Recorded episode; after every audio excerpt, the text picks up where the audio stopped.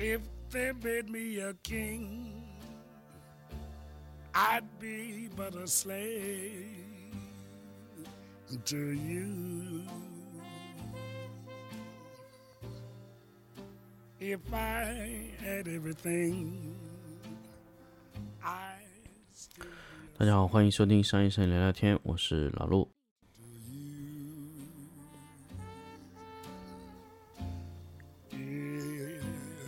Rule the night, stars and moon so bright. 欢迎大家继续收听新的一期商医生聊聊天的节目。那么这一期呢，就是继咱们聊完了以后，宝龙电箱以后呢，想跟大家分享一下关于视频图传的事情。其实大家知道，其实我以前用图片图传非常多，卡飞啊这些无线图传使用的非常多。但最近呢，由于在拍视频，其实也开始使用了视频图传。那么视频图传呢，其实对于我来说，其实使用的刚刚处于起步状态吧。那么，呃，视频图传呢有非常多的品牌，那我可能就对比了两家，一家呢是微固，一家呢是梦马。那么相对两家，最后呢，我选择了梦马。为什么选择梦马呢？那么因为可能微固的价格相对来说会偏贵一些些。那么微固低端的那批设备呢，可能还不如梦马的设备。那么综合考虑下来，最后选择了梦马的设备。那么梦马是这样，梦马呢，其实大家可能知道它的，你们用到的它的四百 S 用的比较多，因为梦马其实可能大家了解它比较多的，可能就是梦马的四百 S 的图传。那么首先，其实我们嗯。不是说给大家来推荐任何一个型号，就是我只是想跟大家说视频图传的重要性。那么首先来说一下图传的重要性吧。比如说我现在使用图传，为什么我需要使用图传呢？因为首先我跟大家说，因为我手上现在是一台 BMPCC 的 6K 的机器，那我原来呢是一台 ZV-E 的一台索尼的翻转屏。那么翻转屏呢，其实使用起来呢，你如果没有图传，你想自己拍个 vlog，那可能你这个屏幕往前一翻，哎，不错。那么当你有 BMPCC 以后呢，你发现它其实是没有翻转屏的。那么你可以通过改装让这个翻转屏往前翻，但是由于它的系统它是没有翻转屏的，所以你翻转屏哪怕你翻到了一百八十度翻到正面，你的画面是反的。那么这个就没有意义了，它翻转过来。那么这个时候你肯定需要一个。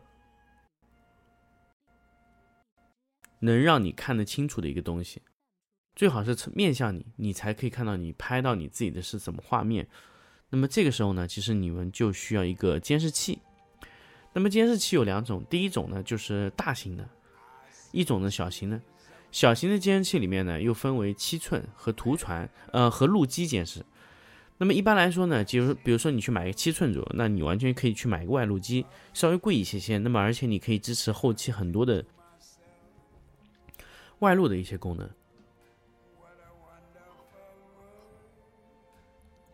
确实确实，其实这个是非常非常方便的一个东西。所以综合考虑，我觉得如果我会去买那样的设备，我可能会去买一台外录机，而不是花一千多块钱去买一个七寸的便携监视器。那么，首先我跟大家强调一下，监视器的好处是什么？首先，它一定是可以用 F 九七零的电池。你出去以后可以用。那么第二个呢，就是说，嗯、它可以载入邋遢、各种伪色这种功能。但是我想跟大家说的是，其实你如果你用 BMPCC 的话，你的 3D lut 都可以从机内去启动。那么比如说你想要看伪色怎么办呢？那么梦马的图传支持用 iPad 做监视器，那么 iPad 监视器可以直接打开伪色功能，也是可以做到一样的效果，而且还可以出非常多的信号，而且甚至你可以用 BMPCC 内置的伪色控制，打开伪色检查就可以了。所以对于 BMPCC 的用户来说，其实它根本就不需要一个七寸的便携显示器。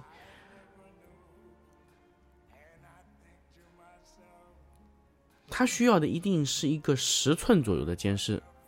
那么，因为我手上有台 iPad，它可以在苹果端免费下载一个软件叫 HollyView，HollyView 的软件，你就可以直接利用这个图传回传信号到你的 iPad 上，把 iPad 变成一个监视器。但是 iPad 是有非常大的延迟的，你如果拿它来做跟焦，这些都是做不到的。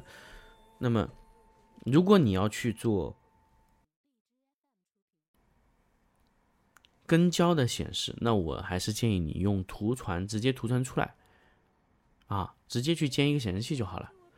你图传出来以后呢，你可以去接电视机、显示器都可以，没有问题。那么图传它可以把信号输出，它也可以输出给三个平，呃，iPad、iPhone 这种平台都可以，甚至安卓都可以。它也最多一个图传输出给三个平板或者说手机。再增加一个接收端，那么接收端你可以接任何的显示器，因为我接收端会去接五十五寸的电视机，我的一卓的显示器，那我一卓是支持这个硬件校色的嘛，所以二二十四寸的其实看起来也非常不错。那么大的显示器去看有什么好处呢？第一，你能快速的确认你的构图；第二呢，你可以快速的确认你的对焦。非常方便，因为有时候你如果说你开着这个对焦的这个辅助的功能，它那个蓝线在上面摆在那里，其实是你很不舒服的，因为它会有对焦辅助的线，会非常非常影响你拍摄画面。所以其实你需要一个看起来直观的显示器来告诉你的结果，所以这就是图传的重要性。那么当然，你也可以用显示器的这种超长的 HDMI 的线，没有问题。因为我自己有根十五米长的 HDMI 线，但是那根线拖在那里实在是太麻烦，而且 HDMI 的线它非常非常的硬，它不是软线，你拖在那里的时候，它整根线很硬，所以你你其实使用起来很伤这个 HDMI 的接口。所以综合考量下来，我决定买了一个图传。那么图传呢，其实我和呃，木马也在聊这个事情，因为木马有高端、低端，他也跟我聊这个事情。我说，图传高端和低端的差别是什么？第一个就是功率，功率大呢，它发射距离就长。一一般来说，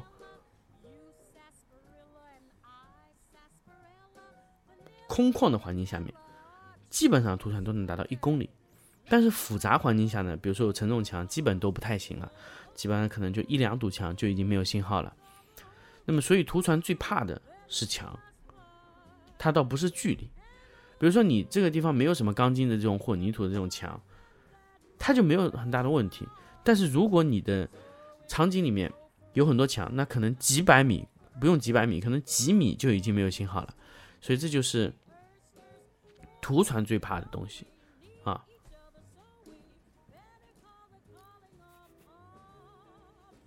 那么。这个说完以后呢，其实我们还想说一个什么呢？说一个关于呃图传延迟的问题。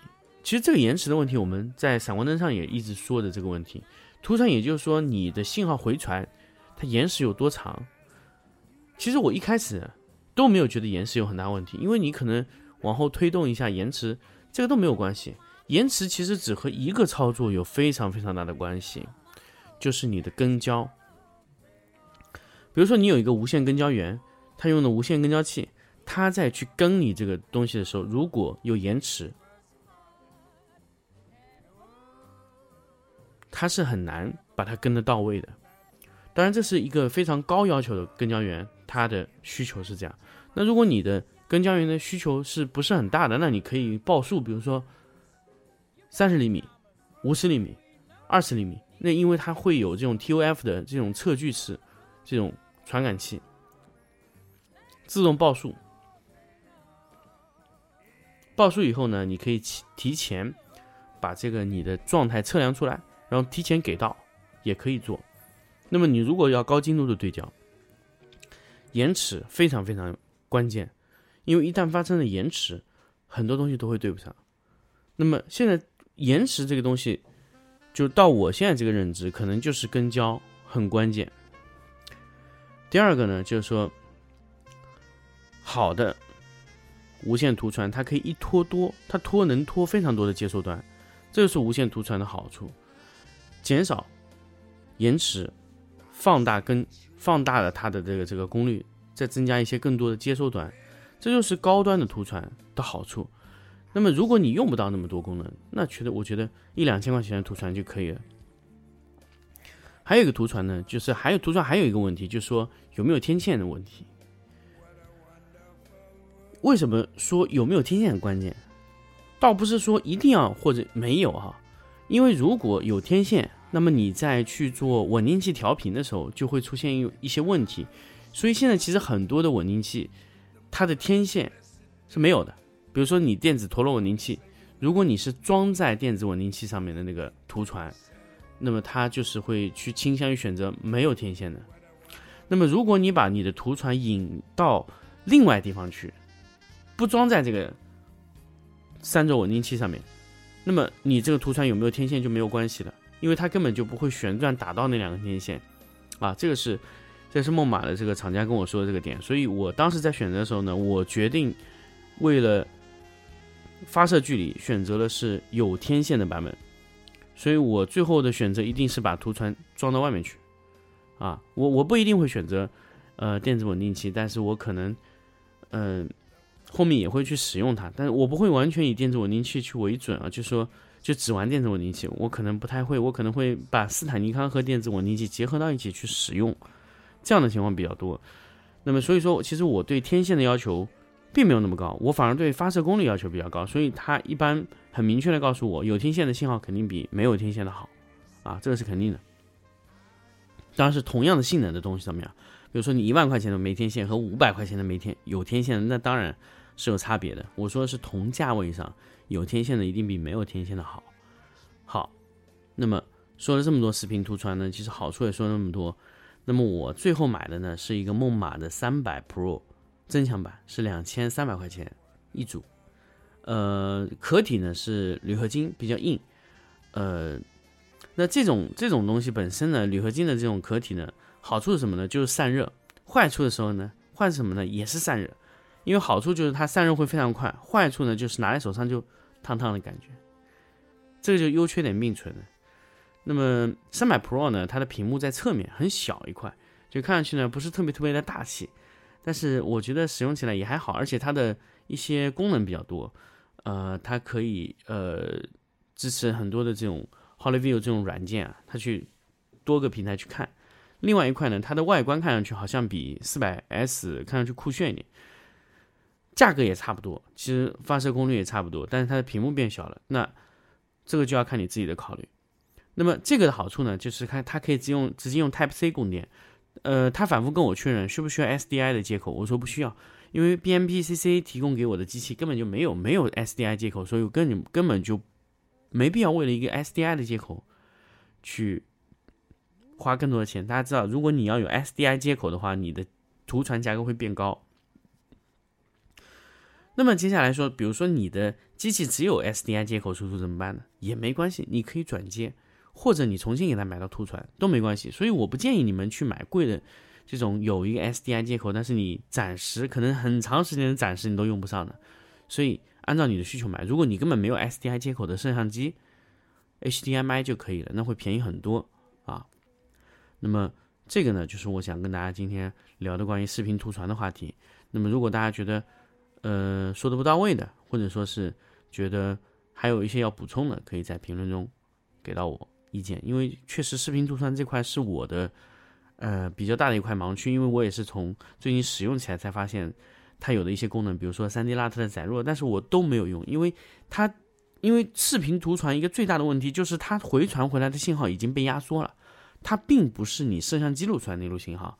它是被压缩过的一一种优化的算法的协议给到你的显示器的，啊，它是呃有压缩过你这个视频码流的，不然它不可能呃能传这么远，而且传这么流畅，这个是百分之一百的啊，所以你没有必要在传完的地方再加 3D LUT，这就是给自己找不痛快啊。